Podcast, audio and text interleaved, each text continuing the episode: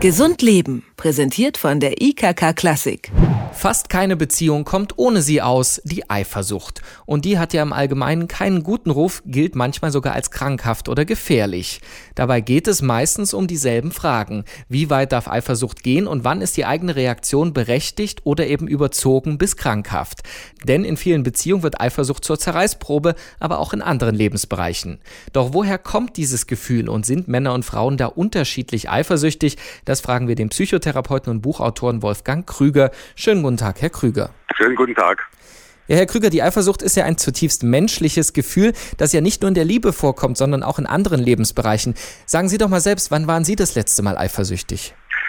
Ich muss gestehen, ich bin selten eifersüchtig, weil ich eine feste Partnerschaft habe. Da bin ich nicht eifersüchtig.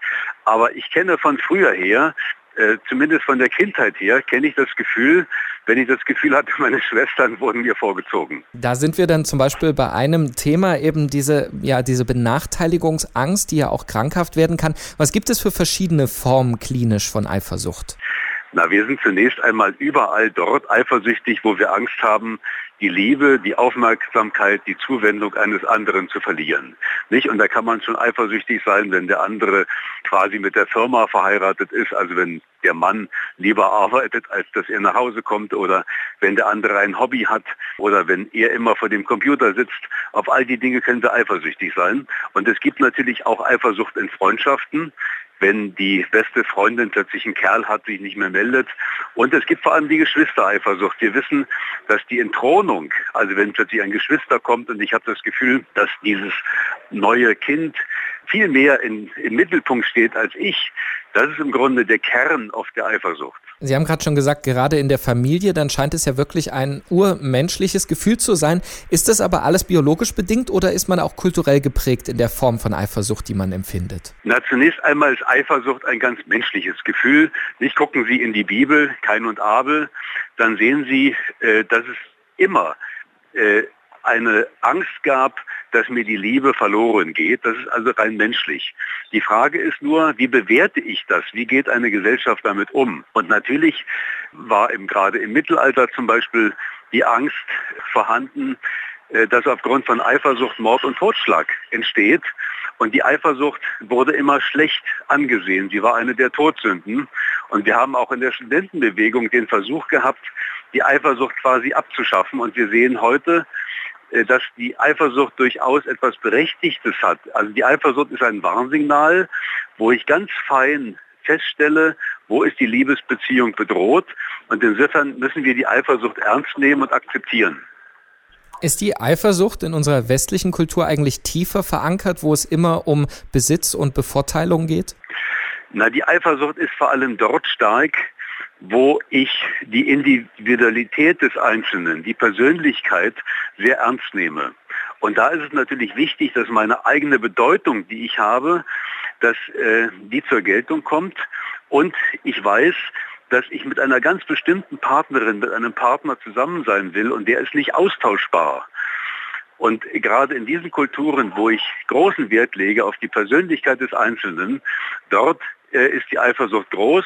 Dort, wo eher das Kollektiv, die Gruppe, das Wir vorherrschend sind, da ist natürlich die Eifersucht geringer. Wenn es dann gerade zu der Liebeseifersucht kommt äh, und die Menschen dann möglicherweise zu Ihnen in die Therapie gehen, gibt es da eigentlich geschlechterspezifische Unterschiede, wie sich die Eifersucht äußert? Die gibt es. Also zum einen ist es so, dass Frauen sehr viel schneller Eifersucht feststellen und zugeben und äh, in einem früheren Stadium kommen. Männer geben die Eifersucht nicht gerne zu. Eifersucht ist ja doch eine Schwäche. Es ist das Eingeständnis, wie sehr ich von der Liebe eines anderen abhängig bin. Und das gibt man nicht gerne zu. Also Männer kommen meistens erst dann in die Therapie, wenn es wirklich schon relativ spät ist. Das ist der eine Unterschied. Und Frauen bemerken es schneller. Kann man eine Grenze ziehen, ab wann die Eifersucht krankhaft wird? Es gibt verschiedene Stadien der Eifersucht. Es gibt in, in meinem Buch unterscheide ich zwischen der ganz geringen Eifersucht, die sollte jeder haben. Es ist auch ein Problem, wenn wir die Eifersucht verdrängen. Dann gibt es die mittlere Eifersucht und die schwere. Und die mittlere Eifersucht lässt sich noch relativ gut behandeln, weil die mittlere Eifersucht besteht im Grunde darin, dass ich nicht genügend Selbstwertgefühl habe, äh, dass ich äh, zu abhängig vom Partner bin, wenn ich das ändere, dann wird die Eifersucht geringer. Und die Eifersucht ist natürlich immer dann ein Problem, wenn sie nervt. Also wenn ich dem Partner irgendwie sage, sag mal, liebst du mich und oder guckst du anderen hinterher, ist irgendwas? Und der Partner sagt, nein, da ist nichts und fängt an, mich zu beruhigen. Und wenn ich dann jeden Tag aufs Neue ähm, dieses Thema bringe und sage, warum bist du heute so spät gekommen, was hast du gemacht, wer hat dich angerufen, ja, das nervt dann irgendwann, wenn es zur Kontrolle wird, zur Überprüfung des anderen. Und in dem Augenblick wird die Eifersucht dann wirklich etwas, was auch die Beziehung bedrohen kann. Und wenn man dann vielleicht selber oder ein Psychologe entdeckt, dass es eben schon ein schwerer Zustand von Eifersucht ist, wie kann man das behandeln lassen? Kann man sich auch selber behandeln bei Eifersucht? Na, das kommt darauf an. Also bei der mittleren Eifersucht geht es noch. Nicht äh, da, wo die Eifersucht eher ein geringes Selbstwertgefühl ist, da, wo ich nicht weiß, warum liebt mich der Partner eigentlich oder wo ich zu abhängig bin, da müsste man dann mehr Freundschaften beginnen. Ich müsste eine andere Form von Unabhängigkeit erreichen. Das schaffe ich möglicherweise noch allein. Bei der ganz massiven Eifersucht ist es schwierig, weil diese Eifersucht beruht meistens auf Kindheitserlebnissen.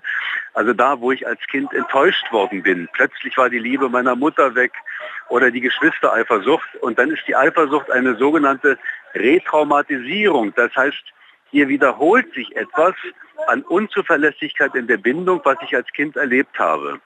Und diese schwere Eifersucht lässt sich eigentlich fast nur in der Therapie bewältigen. Eifersucht äh, kennen wir aus fast jeder Beziehung, äh, doch dieses urmenschliche Gefühl ist in ganz äh, verschiedenen Sphären der Gesellschaft zu Hause. Darüber und die Behandlungsmöglichkeiten von sogar krankhafter Eifersucht haben wir mit dem Psychotherapeuten Wolfgang Krüger gesprochen. Vielen Dank für das Gespräch, Herr Krüger. Wunderbar, ich danke Ihnen. Gesund Leben, präsentiert von der IKK Klassik, gibt es auch zum Nachhören als Podcast.